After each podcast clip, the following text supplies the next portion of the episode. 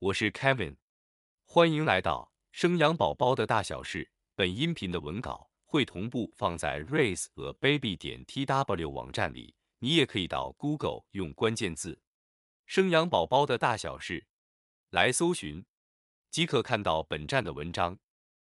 本集音频的主题是新手爸妈第二课：婴儿睡眠时间大解析。宝宝出生之后，除了喝奶，就属睡觉占了多数的时间。但睡眠与喝奶一样，每个宝宝都有自己的习惯与需求。刚出生数周内的宝宝，他们没有所谓的白天与晚上的概念，爸妈们不需要针对他们的作息做任何的改变。但满月之后的宝宝会开始有了自己的作息习惯，爸妈们可以从旁协助引导，但无法影响其步调，因为整体发展的步调。是取决于宝宝自己。有的宝宝天生就有规律的作息，通常很小就可以开始一觉到天亮；有的宝宝可能在出生的前几个月，每天喝奶与睡觉的时间都不固定，这时候就需要爸妈协助，让宝宝逐渐进入规律的生活作息，或者可以在爸妈与宝宝之间找到适合彼此的生活步调。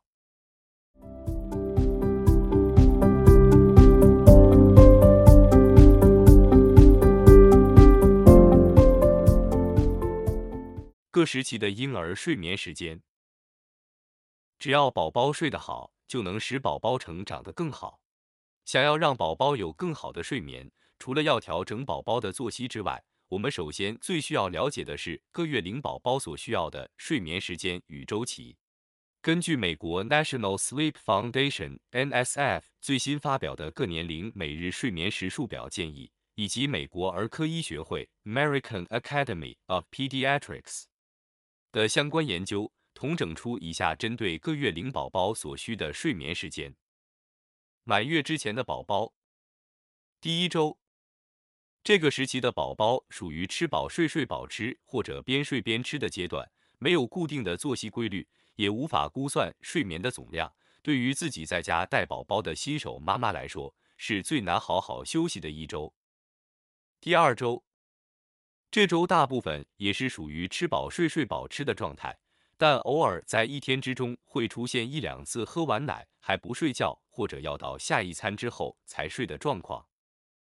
第三周至第四周，这时候的宝宝已经不再只是吃饱睡睡饱吃的状态了，一天可能会出现几次吃完不睡的情况。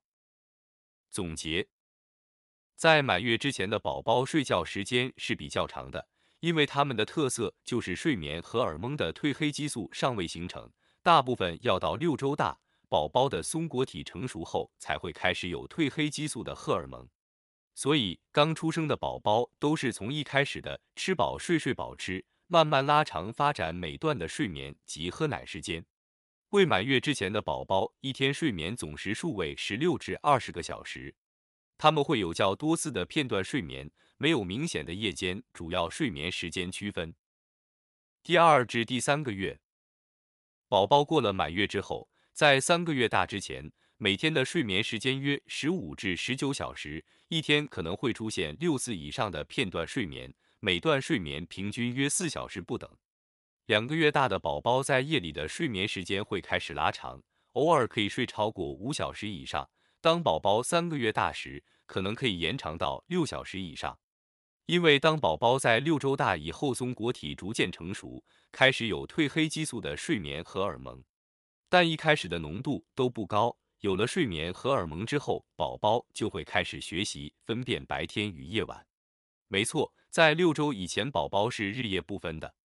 因此，过了六周以后，爸妈可以开始协助宝宝建立白天与夜晚的区隔。第四至第七个月。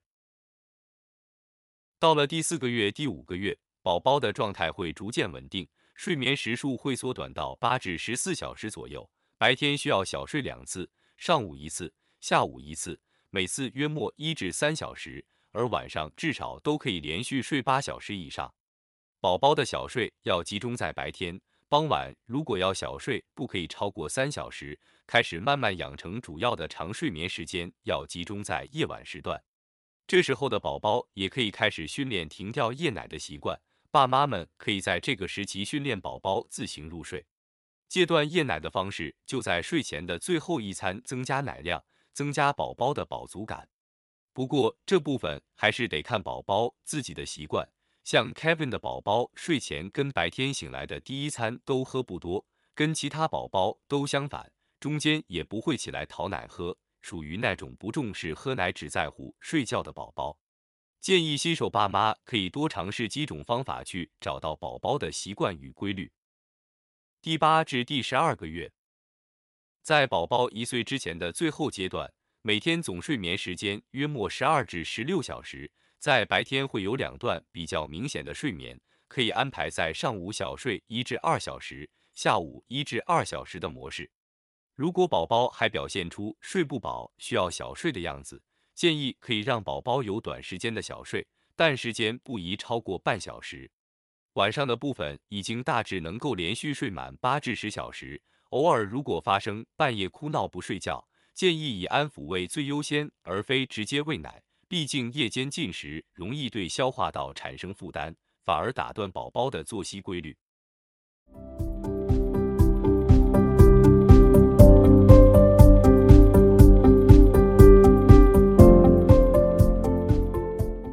调整婴儿睡眠时间的方式，调整宝宝的作息和爸妈差不多，才能减轻爸妈的压力。既然要调整作息，最重要的就是建立规律性了。刚出生的宝宝还没有日夜的观念，新生儿宝宝如果可以连续睡超过四至五小时，差不多就算是最长的睡眠时间了。随着宝宝的成长，满三个月后，宝宝会开始认识白天与黑夜的差别。这时候的爸妈可以透过观察宝宝来找到安抚宝宝入睡的方式，并且建立睡眠模式及规律作息。在六个月大之后，可以开始训练宝宝自行入睡。因此，平常应避免宝宝在大人身上睡着才放入婴儿床上，这样会使得宝宝错失学习自行入睡的每个机会。接下来分享三种调整宝宝作息的方法。第一种，建立合适的睡眠环境。调整宝宝作息的时候，应该先建立合适的睡觉环境。宝宝睡觉的环境应该安静，夜间减少光线及声音的刺激，温度。湿度要适中，最适合宝宝的房间温度为二十二至二十八度。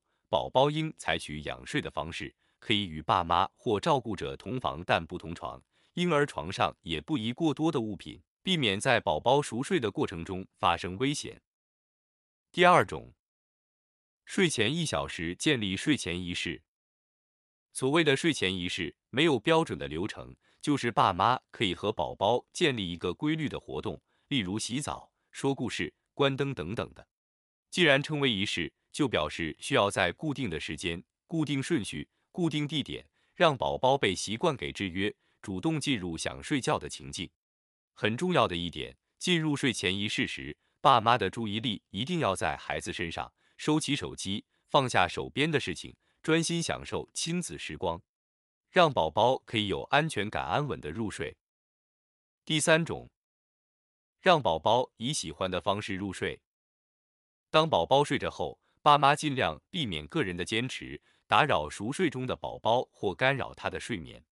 例如，改变他的睡姿，或者忘了洗澡，把他吵起来洗澡，甚至是坚持喝夜奶的习惯。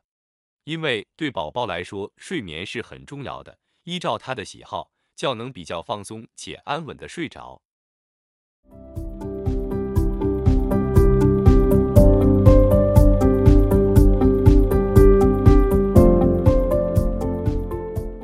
婴儿睡眠时间的 Q and A 面对宝宝的睡眠时间问题，就跟喝奶一样，会有很多的例外发生。这里整理出几个爸妈常常会遇到的问题，并提供解决方式让爸妈们参考。第一题，宝宝的作息总是日夜颠倒，我该怎么办？宝宝作息日夜颠倒会让爸妈们很崩溃的。因此，根据美国儿童学会 （American Academy of Pediatrics） 的建议，为宝宝建立日夜分明的环境，有助于改善宝宝日夜颠倒的作息。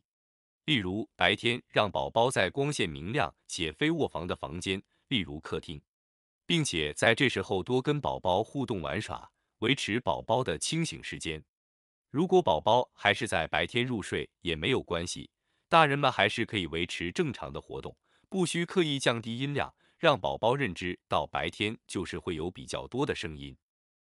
到了夜晚，就需要营造与白天截然不同的环境，例如房间的灯光要比较昏暗舒适，所有的声音要比较柔和缓慢，并减少与宝宝的互动，只做喂奶、换尿布、拍嗝等等的基本动作，满足需求。让宝宝接收到可以安心入睡的讯号。第二题，宝宝什么时候可以训练睡过夜？当宝宝可以一觉到天亮时，是所有爸妈最期待的事情。所谓的睡过夜，就是宝宝可以连续睡六至八小时左右。这大多数都需要宝宝满三个月或者体重达五公斤以上，才可以开始训练断夜奶及睡过夜。当体重未达五公斤时，建议还是半夜需要喂奶一次，避免宝宝发生低血糖昏迷。第三题，宝宝的作息混乱，该怎么做才能掌握睡眠时间呢？建议可以记录及观察宝宝的作息习惯，找出宝宝平均的睡觉时间及长度、最大的清醒时间、长睡眠时间等等，就能够有效的主动掌握宝宝的节奏。方便安排喂奶时间、安抚或者营造睡眠仪式和环境。